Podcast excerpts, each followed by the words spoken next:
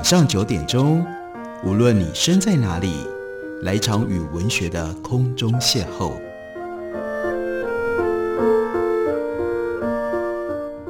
杨照谈书，邀您一同遨游文学世界，认识古今中外的经典之作。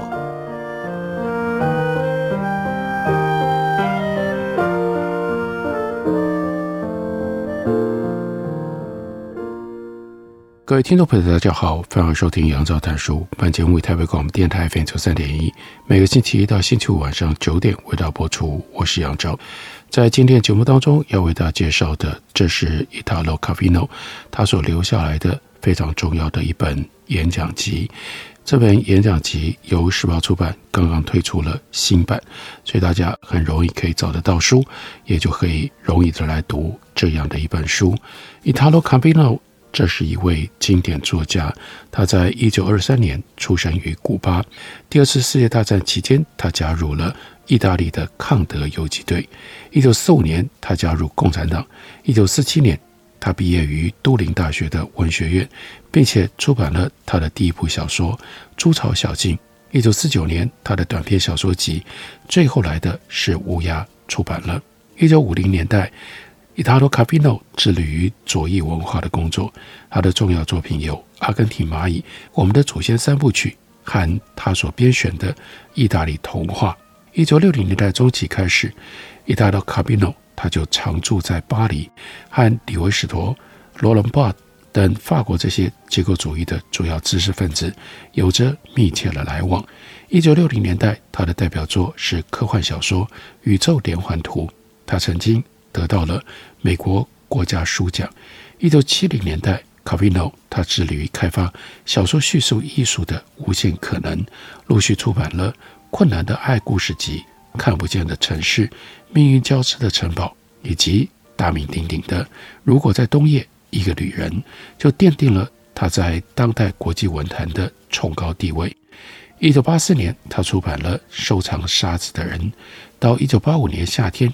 卡比诺突然脑溢血，在这一年的九月十九日去世了。这是卡比诺的文学简历。为大家介绍的这本书，中文书名翻译叫做《给下一轮太平盛世的备忘录》。抱歉，我还是对这个中文书名很有意见，因为原来的书名在意大利文里用的是 “millennium”，“millennium” 是千禧年，那是因为。是千禧年，也就是以十个世纪一千年作为一个单位，那是时间的计算方式。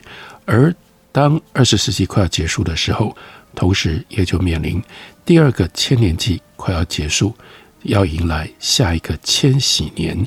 在卡维诺运用 millennium 的时候，并没有太平盛世的意涵，那是因为第一版中文译本吴显成教授。把 millennium 不知道为什么翻译成为扩大解释的太平盛世，这个书名就这样留下来。再说一次，这个书名真的不是意大利文里所表现出来，所要告诉我们的太平盛世。太平盛世，太平盛世说得过头，解释过头了。在卡比诺的前言里，其实是非常清楚告诉我们为什么他要讲 millennium。他说：“现在是一九八五年，这就是卡比诺他突然去世的那一年，他生命当中的最后一年。”他说：“再过短短十五年，就要进入下一个千禧年。”他还特别强调：“我并不觉得这个日期逐渐逼近会引发什么特别的情绪，而且我无意谈未来学，我要谈的是文学。”这几句就充分地告诉我们，那个书名里。不应该有太平盛世。太平盛世讲到了未来，太平盛世讲到了特殊的情绪、特殊的意义。明明卡宾诺就说这不是他的意涵，他要做的是什么呢？西方现代语言在即将结束的这个千禧年当中诞生茁壮，也就是从西元十一世纪到二十世纪的这个千禧年。文学探索了这些语言在表达认知和想象的各种可能，这也是孕育了书本的一个千禧年。书在这个千年当中渐渐变成了我们熟悉的模样。我们越来越常怀疑，在俗称后工业时代的科技时代里，文学和书本的命运。或许这正是这个千禧年即将结束的征兆。卡维诺仍然特别说：“我不想妄加臆测，我对文学的未来充满了信心，因为我知道有一些事情只有文学用它独特的手法能够做得到。所以他的系列演讲就是用下一个千禧年的视角切入，来谈他格外关切的文学的某一些价值、特质和特性。他提到了系列演讲，那是一九八四年的六月。”卡维诺正式受到美国哈佛大学的邀请，要他在一九八五、一九八六里学年度去担任 Charles Eliot Norton Poetry Lecture 诺顿讲座，在讲座当中发表六场系列的演讲，当然地点也就是哈佛大学。这是 Poetry Lecture，所以呢，主题那是 Poetics，不过那是。广义的 poetics，任何形式的文艺思想交流，可以谈文学，甚至也可以谈音乐和艺术，任凭自由发挥。而这就是卡维诺他为什么准备了这些讲稿最重要的动机。本来他是打算到哈佛大学在 Norton Lecture 里面来发表这系列的关于文学的看法，只不过后来因为脑溢血。突如其来，所以他没有来得及活着去 deliver 他这一系列的演讲，只留下了这些讲稿。这些讲稿为六讲系列演讲而写，不过完成的只有五讲。第六讲他所设定的主题是一致性，但并没有完整的讲稿，只有一部分是开头和结尾的笔记。其中有部分的内容应该是要被整理到一次性的这第六讲当中，因而这本书就有这份附录，那就是卡米诺关于开头与结尾的笔记的内容。卡米诺讲文学开头很有意思，他先讲轻 lightness，他说我第一讲要讲的是轻和重的对立，我会侧重谈轻。这并不代表我认为重不值得细谈，只是我对于轻有更多的话想要说。他说到这个时候写了四十年的小说，摸索着走过不同的路径，完成了各种实验之后，也该是时候对我自己的作品做一个整体的评估。他就说，我大多数的时间作为一个作者，作为一个小说的作者，都是在减轻重量。我试过减轻人物的重量，天体的重量。城市的重量，尤其是故事结构和语言的重量。这一讲当中，向他自己也向各位说明，我认为轻是加分，而不是减分。过去又有哪些作品符合我理想当中的轻？我要如何定义这个价值，并且设想未来会如何看待？这里他特别用了一则希腊神话来作为轻跟重对比。为什么选择听的象征性的代表？他说：“有时候我感觉整个世界都快要变成石头，缓慢的石化过程或多或少因人因地而异，但最终无一生灵可以幸免。就像没有人能够逃过希腊神话里蛇发女妖梅杜莎，她凌厉逼人的目光一样。而后来能够砍下梅杜莎头颅的英雄是 Perseus。” Perseus 呢？他踏着有翅膀的凉鞋，腾空飞翔，不直视 Medusa 的脸，只看他倒映在青铜盾牌上的影像。卡维诺就说：“当我觉得自己卡在石头里，进退两难的时候，就像我试着回顾历史和置身过往的此刻，前来救援我的就是 Perseus。所以就让我借用神话意象继续陈述吧。乘着最轻盈的风和云的。” Precious，我有透过间接观察，看着向他展现的镜中影像，才能够砍下 Medusa 的头颅，而不被石化。我急于在这个神话故事里找出诗人和世界之间关系的隐喻，找出可以沿用的写作方法。但我知道每一次试图解读神话，就会让这个神话黯然失色、暗哑无声。阅读神话不能急，你要让神话在记忆当中沉淀，驻足观察它所有的细节，用它的图像语汇角度切入思考，可以让我们得到启发的是阅读神话故事的所闻所见，而不是我们加诸在神话上的创造附会。Perseus 跟 Medusa 的关系很复杂，并没有因为 Medusa 这位蛇发女妖被斩下了首级。就结束了。飞鸟 Pegasus 从 Medusa 流出的鲜血当中诞生，于是乎石头的重就翻转变成了轻，因为长出来的是 Pegasus，是飞马。他用马蹄踢踏 Helicon 山上的一块石头，引出了希波克里尼泉，就变成了缪斯女神的饮水处。这个神话故事的。某些版本还提到，从 Medusa 受诅咒的鲜血当中诞生，备受缪斯女神钟爱的神奇飞马 Pegasus，它日后就是由 Perseus 所驾驭的。至于被斩下来的那颗头颅，Perseus 不但没有丢掉，而且还装在一个皮革袋子里，随身携带。当他快要被敌人打败的时候，只要抓住那头蛇发。把 Medusa 的头颅展示给对方看，那血淋淋的战利品就变成了这位英雄手中战无不胜的武器。这样的神话到底象征什么？代表什么？和卡比诺要讨论的文学作品当中的亲又有什么样关系呢？休息一会儿，我们回来继续告诉大家。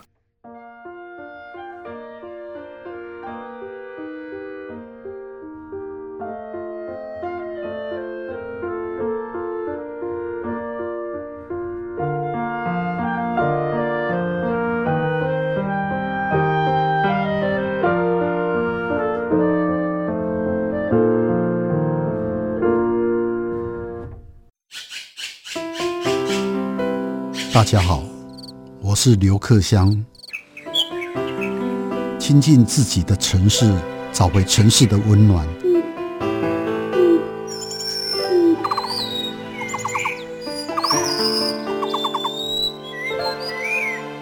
听见台北的声音，就在台北广播电台，FM 九三点一，AM 一一三四。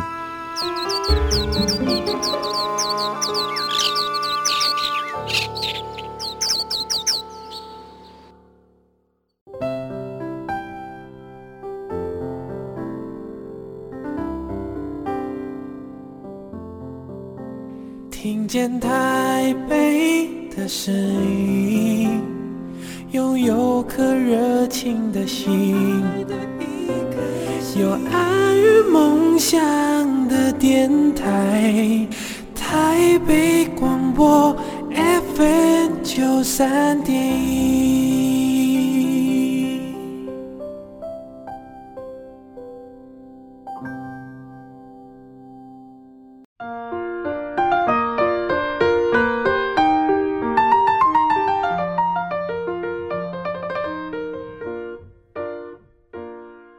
感谢您继续收听杨照谈书。本节目以台北广播电台 FM 九三点一，每个星期一到星期五晚上九点，为大家播出到九点半。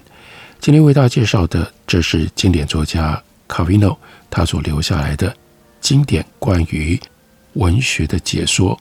这原来是系列的讲稿，中文书名是我很不能同意的，给下一轮太平盛世的备忘录。实际上。卡比诺的意思只是给下一个千禧年的文学备忘录。文学备忘录里一开头先讲到了氢，卡比诺特别用了 Perseus 和 Medusa 的神话，说这显然意有所指。这种画面应该隐含深意，这这种画面应该隐含深意。Perseus 必须要将那颗害人的 Medusa 的头颅藏起来。才能够掌控这颗头颅，掌控 Medusa，就像他先前看着是透过青铜的盾牌，像镜子一样看到 Medusa 的眼睛，才能够战胜他。Perseus 之所以成功，就在于他拒绝直视，都是间接的。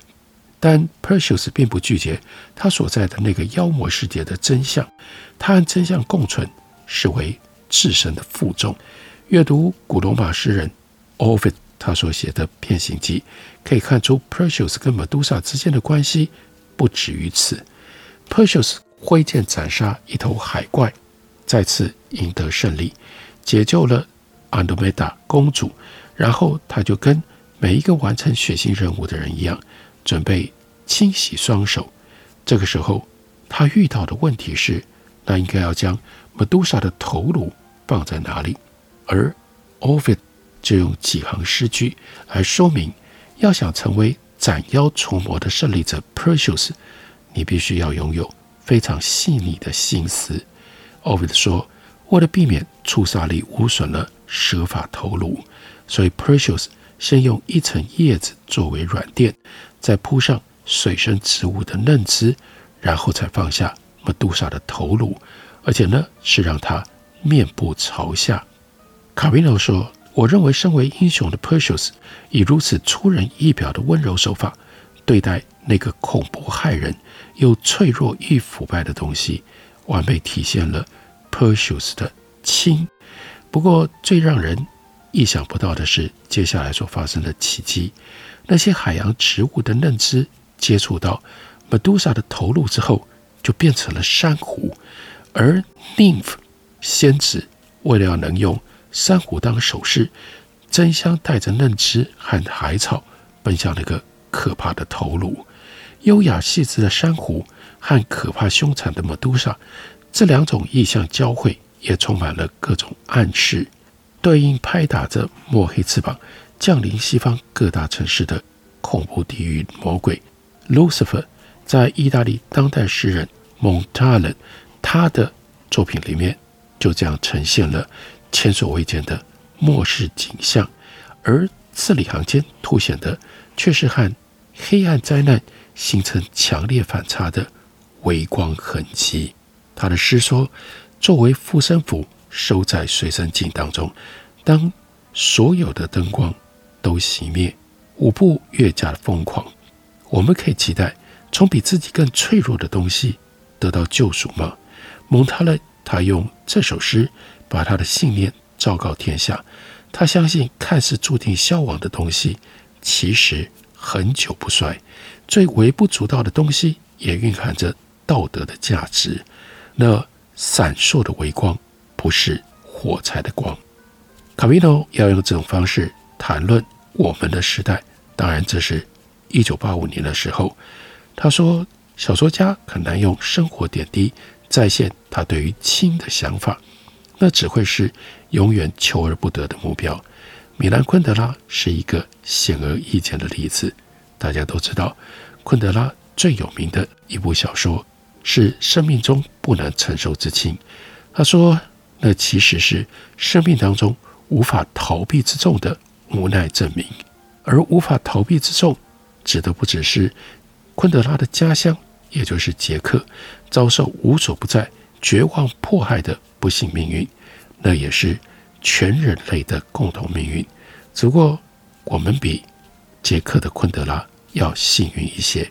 对昆德拉而言，生命之重在于各种形式的压迫，公开和私下的压迫，像一张绵密的网。缠住了每一个生命，而且缠住了每一个生命，而且越收越紧。昆德拉的这部小说《生命中不能承受之轻》，就在告诉我们：生活当中所选择、所赞扬的轻，早晚会透露出，早晚会透露出令人无法承受之重。或许只有出于智慧的活力跟灵动，能够躲过这样的宿命，写出。生命之中不能承受之轻，那是属于生命之外另一个世界的两种特质。卡维诺认为，人类国度注定要承受重的那些时刻，自己应该要像 Perseus 一样，在另外一个空间飞翔。我的意思不是要逃避到梦境或者是非理性当中，我的意思是应该要改变策略，用不同的视角、不同的逻辑。不同的认知跟检验的方式来看这个世界。我所寻觅的亲的意象，不应该像是梦境，一遇到当下跟未来的现实就烟消云散。在文学广袤无垠的世界里，永远有其他的道路值得探索，或许崭新，或许古老。那些道路的风格跟形式可以改变我们对于世界的看法。如果文学不足以让我确信我所追逐的不只是幻梦，我会为了那能够消解所有沉重的愿景，去向科学寻找养分。今天的每一门科学似乎都在告诉我们。这个世界是由极小的单元所组成的，例如 DNA 信息、神经元脉冲、quark，从太初之时就在空间当中漂浮的微中子。另外，由资讯工程学必须透过笨重的硬体、轻盈的软体才能够发挥作用，而且发号施令的是软体。外面的世界和机器因为软体的运作而存在。随着越写越复杂的城市而演化，跟第一次工业革命嘎子机或者是铸钢那种有压迫感的意象不一样。第二次工业革命的意象是资讯流位元用电子脉冲的形式在电路上跑来跑去，金属机器仍然在，不过这个时候全都听从没有重量的位元指挥。从科学论述推算出。符合期待的世界意象，这样合理吗？卡米诺就说：“我之所以会尝试这么做，是因为我觉得这个操作有可能重新连接到诗歌史上一条古老的思路。”接着，他就提到了古罗马诗人兼哲学家 Lucretius，他所写的悟性论，是从拆解完整世界、感知微小、移动和轻盈的这一切，用这个角度。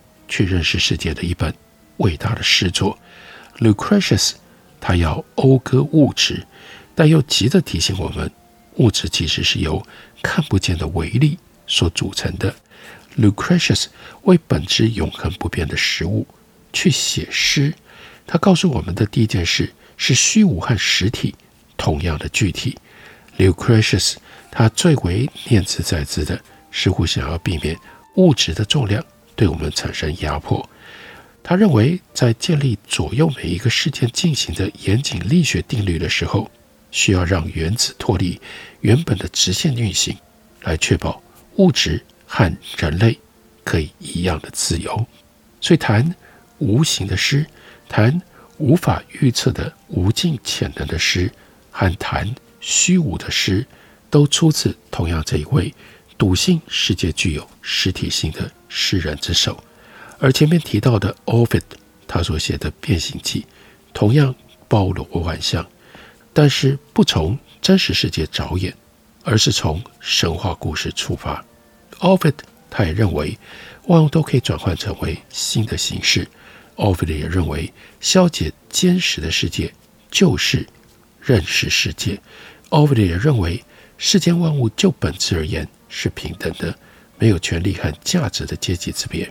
如果说 Lucretius 他的世界是由不可变的原子所构成的，那么 Ovid 他的世界是由决定万物、植物、动物还有人的差异性、各种特性属性和形式所构成的。但这些都只是薄薄的一层外壳，本质相同。当本质受到来自深层的热情激荡，就可以。彻头彻尾改变文学诗，用这种方法让我们重新认识世界。我们认识了世界轻盈的这一面，这才是文学能够递交给我们最重要的诱引与启发。伊塔罗·卡米诺在他生命最后的这部著作当中，用这种方式去探索文学，呈现文学。这本书就是。给下一轮太平盛世的备忘录。感谢你的收听，明天同一时间我们再会。